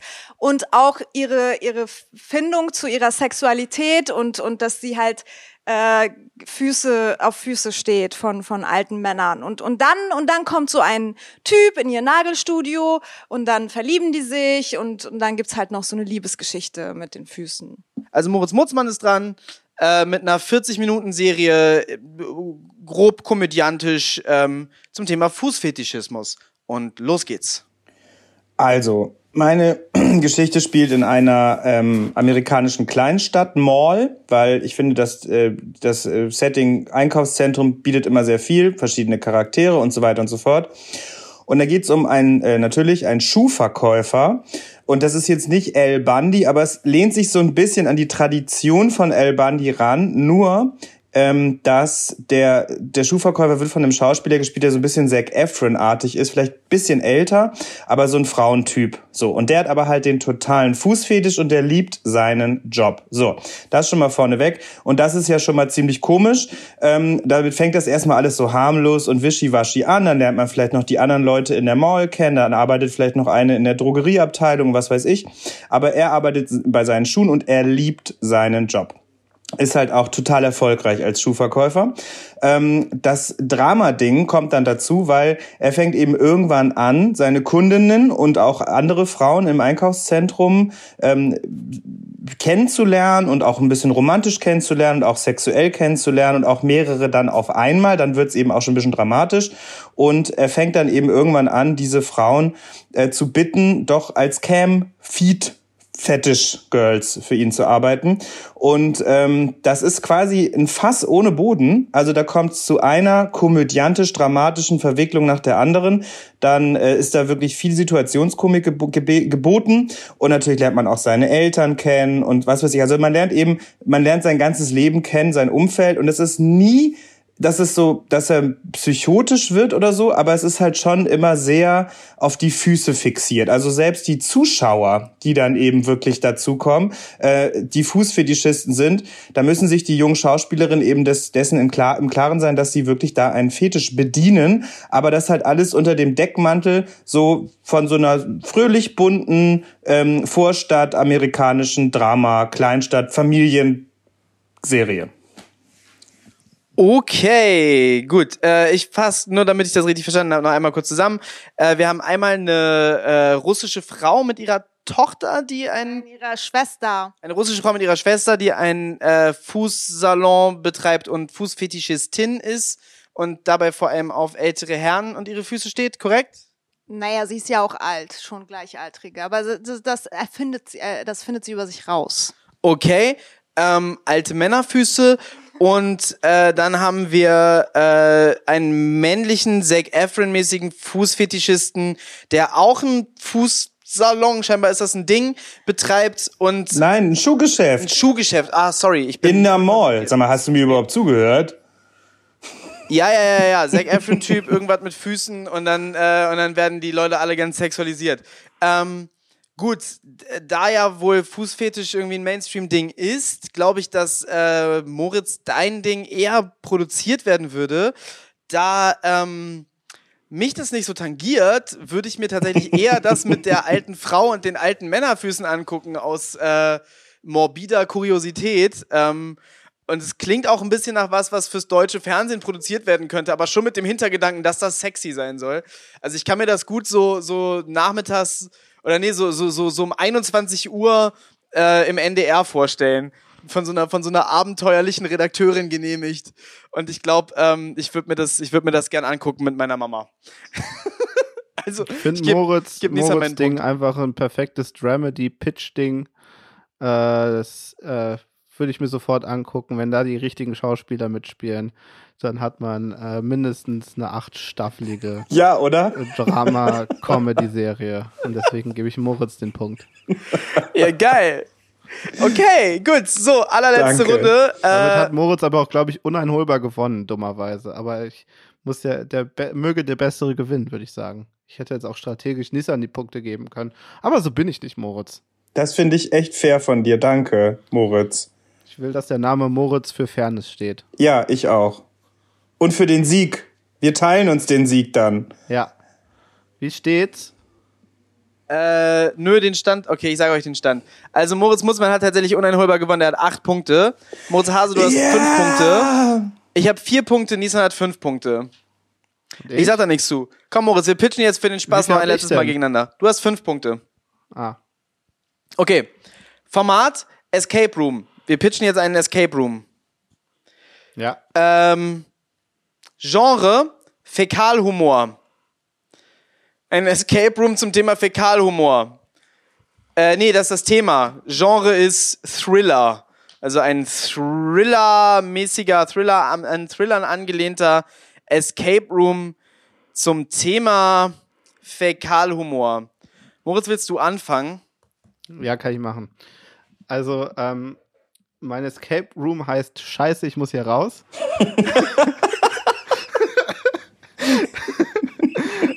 ähm, ähm, das ist ähm, ein Escape Room, ähm, das ist natürlich ein klassischer Escape Room, so ein bisschen angelehnt an Saw 1, aber mit viel Humor. Ähm, also du, du musst natürlich einem Killer entkommen. Du hast, wie Escape Rooms äh, klassisch sind, hast du nur, was weiß ich, 60 Minuten Zeit. Dann muss die andere Gruppe, wird einmal durchgefickt, muss die andere Gruppe rein. Ähm, äh, aber das Lustige und das, das, das Lustige an der ganzen Sache ist, das ist für ähm, also eigentlich ist das ausgelegt, dieser Escape Room, für Junggesellenabschiede. Es gibt, wird viel Schnaps getrunken. Ähm, ähm, und natürlich äh, gibt es dann so physikalische Spielchen wie du musst Wasser in so ein Glas schütten und dann schwimmt die Kackewurst nach oben. Daran bleibt dann Schlüssel kleben, damit du dann die erste Tür öffnen kannst und solche Sachen. Ne? Ähm, dann äh, auch wieder, auch wieder mit, mit Füllen. Ihr müsst so viel Bier trinken, dass ihr das Klo, was dann in der Ecke steht, befüllen könnt, äh, damit die nächste Tür aufgeht. Solche Sachen halt alles. Und es wird halt immer ein bisschen blöder und ein bisschen quatschiger zwischendurch, was natürlich auch praktisch ist. Ähm, gibt so eine kleine Luke, da wird natürlich Schnaps und Alkohol und so weiter verkauft. Ähm, und ähm, es ist so ein besonderer Escape Room. Es sind nicht diese 0815-Dinger, sondern ähm, zwischendurch kommt äh, auch noch eine Stripperin rein, äh, die dir ähm, mit dummen Witzen äh, Rätsel versucht zu nennen und die musst du lösen. Äh, die Rätsel sind in Turneinlagen versteckt. Die, ich habe mich verlaufen. Egal. ähm, naja, also ihr habt es verstanden, Escape Room, ihr müsst dem Killer äh, äh, mit Pipi-Kaka-Witzen äh, entkommen. Und äh, seid nach dem Escape Room eigentlich alle betrunken. Und das ist eine Garantie meines Escape Rooms. Betrunken und glücklich. Okay, gut. Ähm, gut, dann mach ich mal. So, äh, ihr kennt, glaube ich, alle die Szene in Star Wars, wo äh, sie im ersten Teil, also ne, dem, der, der ganz ursprüngliche Star Wars, wo sie in diesem äh, Raum landen, wo der Müll vom Todesstern reinkommt und die und die äh, Wände kommen immer näher, ja? Wir stellen dasselbe vor, nur sie sind nicht in einem Raum, ihr seid nicht in einem Raum, ihr als Escape Room Benutz, äh, Besucher seid nicht in einem Raum, wo der Müll landet. Nein, ihr seid da, äh, wo die Abwässer hingeleitet werden, ja? Und je länger man äh, in diesem Escape Room also braucht, um da rauszukommen, desto mehr, also so alle fünf Minuten öffnet sich da eine Luke und so eine Fuhre Abwasser kommt da raus. Ist natürlich nicht echt, sieht nur genauso aus, riecht genauso, ist was ganz anderes und äh, wird dann immer so auf euch so draufgekippt. Ähm, und äh, genau, in diesem Escape Room, das ist auf der einen Seite klassisches Escape Room-Ding, ihr müsst da verschiedene Hinweise finden, also da muss man dann auch sich richtig so als, als ähm, äh, angstfrei und ekelfrei herausstellen und so richtig wühlen und graben gehen in der ganzen Kacke, die da ist, äh, um irgendwie Schlüssel zu suchen oder so, die man braucht, um das nächste äh, Tor aufzumachen, den nächsten Hinweis zu kriegen, damit ihr äh, schnell da rauskommt. So, das ist das eine, was man machen muss. Ähm, und das andere ist, äh, ihr habt alle am Anfang des Abends Karten bekommen. Einer von euch hat eine Karte bekommen, das ist der Saboteur. Und der muss äh, verhindern, dass äh, ihr da rauskommt. Also auch so ein bisschen so Werwolf-mäßig. Wisst ihr, wo einer irgendwie der Mörder ist? Ja, genau. Und dann muss die Gruppe äh, also gegen den Saboteur an ähm, das schaffen, äh, innerhalb einer bestimmten Zeit äh, ganz klassisch dem Escape Room zu entkommen, mit dem extra Quirk, was total witzig ist, dass man äh, alle zehn Minuten mit äh, Kacke übergossen wird. Das ist mein Escape Room. Äh, bei mir gibt es natürlich auch eine Aufgabe, die ist Kekswichsen. Okay, also äh, ich, ich würde beides nicht mitmachen wollen und dafür Geld ausgeben wollen. Und ich würde mich fragen, wer würde das mitmachen wollen und dafür Geld ausgeben wollen. Und dann finde ich eigentlich die Antwort von Moritz, Junggesellenabschied, besoffene ne, Menschen. Also so Produzi vom Produ Produktionsdenken, äh, glaube ich, äh, würde ich meinen Punkt Moritz geben, weil als Zuschauer würdet ihr beide nicht meinen Punkt bekommen, aber wegen, wegen des Themas. Also äh, Junggesellen, äh, Junggesellen und Junggesellinnenabschiede sind hier selbstverständlich auch das Zielpublikum. Das versteht sich aber im Thema von selber. Ja, aber du hast das äh, mit dem Saufen und sowas nicht. Und eigentlich, wenn ich halt Moritz meinen Punkt gebe und Moritz auch, dann bin ich wenigstens nicht letzter. Abgesehen davon hast du keinen Fäkalhumor eingebaut, wenn du schon immer. Doch, das ist richtig witzig. Fäkalien sind automatisch witzig. Ha, ha, ha, ha. Also, ich muss sagen, bis zum Kekswichsen hatte mich Moritz auch eigentlich komplett, weil ich fand also alleine, ja alleine das Bild mit, mit der Röhre und der, diese Wurst, die dann den Schlüssel nach oben, da habe ich schon gedacht, das ist so gut. Ähm, und da hattest du mich einfach schon. Und ich meine, als du dann noch deinen Pitch beendet hast mit den Worten und am Ende sind alle betrunken und glücklich, dafür stehe ich, da habe ich so gedacht, das ist, da würde ich dann auch für Geld ausgeben. Für mich, und das Lars, da musst du mir wirklich ein bisschen jetzt auch leid. Was ich ganz eklig fand, ist, dass dein Pitch schon angefangen hat mit, ja, und dann regelmäßig werdet ihr mit, mit irgendwas Kacke-ähnlichem überschüttet. Da habe ich so gedacht, ich bin ja schon als Kind nicht gerne in der Sandkiste gewesen. Wie werde ich denn das dann wohl finden? Deswegen geht mein Punkt leider, und es tut mir für dich natürlich leid, äh, an Moritz. Dankeschön. Ja, ich Aber kann das gut verstehen. Mein Punkt ginge auch an Moritz, aber ich finde äh, das Thema grundsätzlich auch ganz furchtbar und würde keinen Escape Room, der dazu passt, äh, jemals besuchen wollen. Also ich würde meinen besuchen, ehrlich gesagt. Ich finde das auch ganz gut. Launig wird's. ja. Witzig. Okay, das heißt, äh, Pitchcock des Tages ist Moritz Mutzmann. Genau, mit acht Punkten gewonnen hat Moritz Yay. Mutzmann. Geil. Äh, Moritz Hase mit sieben Punkten ist Zweiter, Nissan ist Dritter und ich bin Letzter. Das ist jetzt mal richtig andersrum als bei der ersten Sendung. Wir müssen gleich mal noch äh, mit anderen Leuten noch einen produzieren, Nissan. Lass uns mal noch irgendwen jetzt in Skype reinholen. Ich, ähm, ich kann das so nicht stehen lassen. Ich bin traurig und enttäuscht. Nissan. Ähm, ich, ach, das hat doch Spaß gemacht. Das war schön, euch zu sehen, Moritzes. Also ich fand's auch schön, euch zu sehen. Ich freue mich sehr, dass ich gewonnen habe und ich würde mir alle Formate mit Freuden angucken, außer meine eigenen. Ich würde mir alle Formate mit Freuden angucken, auch meine eigenen. Ja gut, okay, dann machen wir jetzt mal aus, ja? Jo. Okay. Tschüss. Tschüss. Tschüssi.